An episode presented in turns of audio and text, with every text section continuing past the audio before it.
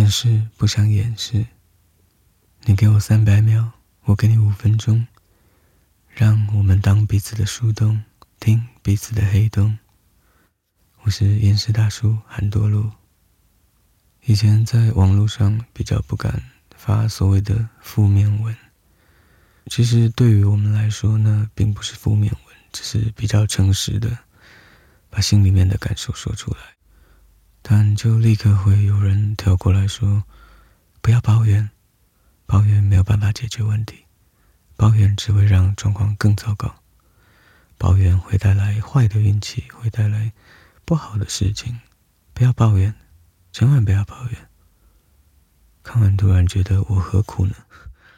只是想要在自己的地方很诚实的说出些自己的感受，然后突然就有人要来跟你。的嘴巴贴上一个 OK 绷，说你不应该这样想，你不要这样子，这样做是错的，这样做是不好的。想想就算了，嗯。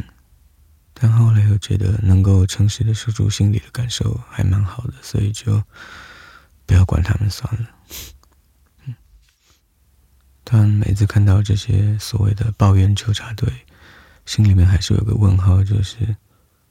为什么你们总是以为我们在抱怨呢？其实我并没有觉得我在抱怨。当我在发这些比较他们所谓的负面文，而我所谓的心里话的时候，我只是想要把它说出来而已，并没有想要去责怪谁。长期会感到厌世的人，其实通常责怪的都不是别人。而是自己，嗯，就像我的那一首《生而为我》，我很抱歉。这首歌里面想说的，其实都是自责，并没有在怪罪别人。如果能够责怪别人，那就太方便了，其实就已经解脱了，也就不会一直处在这种厌世的状态。刚开始我非常困扰的是。其实我并没有每天都发很负面的文，只是偶尔为之。那为什么要一直觉得我每天都在抱怨，每天都很负面呢？有一天我了解了，这其实是一个网络时代的现象。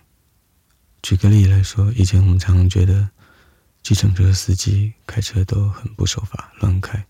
但事实上，真正搭乘计程车的时候，会发现其实。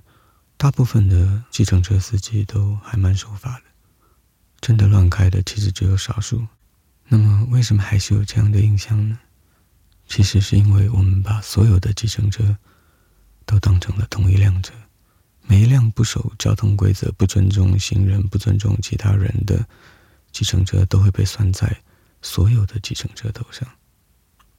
也因此，当一个人打开网络，然后看到。一篇一篇的负面文，一篇一篇的所谓的抱怨文，他就会觉得你们这些爱抱怨的人，这些负面的人，嗯，那么为什么不能容下一点点的抱怨呢？这个世界不是各种人都有吗？有一天，我带着 iPad 跟 Apple Pencil 到咖啡店，在画。就是每个礼拜都要发的图文。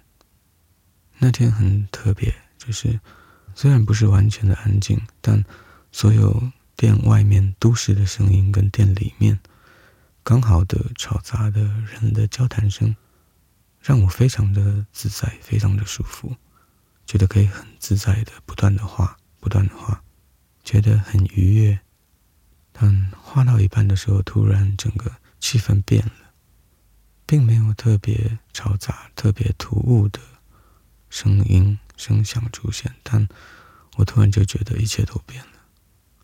我很仔细的想要去找出到底差别在哪里，听了半天才发现，原来是其中有三桌的客人换了，他们交谈的内容不太一样，心情不太一样，并没有特别高亢或是特别吵人，但就不一样。那时我突然忍不住在心里说：“把刚刚的状态还给我，我需要他，我喜欢他，我不喜欢现在这个样子。”你们这些干扰者能不能离开，还给我刚刚的状态？在那时候，我也突然了解了，为什么有些人看到我们发的这种文比较诚实的文章，他们所谓的抱怨文，会觉得不自在，会觉得受干扰。以前我总会觉得，我发我的文章，你为什么要来干扰我呢？你为什么来管我到底在写什么呢？我没有爱着你？现在我明白了，我的确干扰到了他们。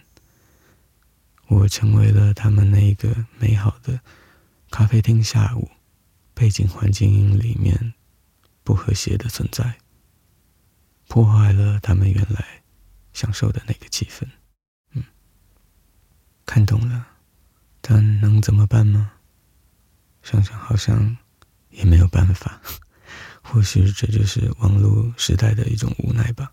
每个人都必须要看到彼此。嗯。所以，暂时最好的方式，可能就是无视吧。年轻的时候很爱的一首歌，John Lennon 的《Across the Universe》。这首歌后来虽然翻唱了很多版本，但对我来说也很干扰。就是你们为什么把我爱的这首歌变得那么欢乐呢？嗯，对不管哪一种翻唱版本，我最爱的都还是张靓颖的原版，那么干净，那么的纯粹，那么的无可奈何，但却又没有一点点的负担，就那样跟着无法改变的忧伤一起悬浮在宇宙里。嗯，John Lennon，Across the Universe。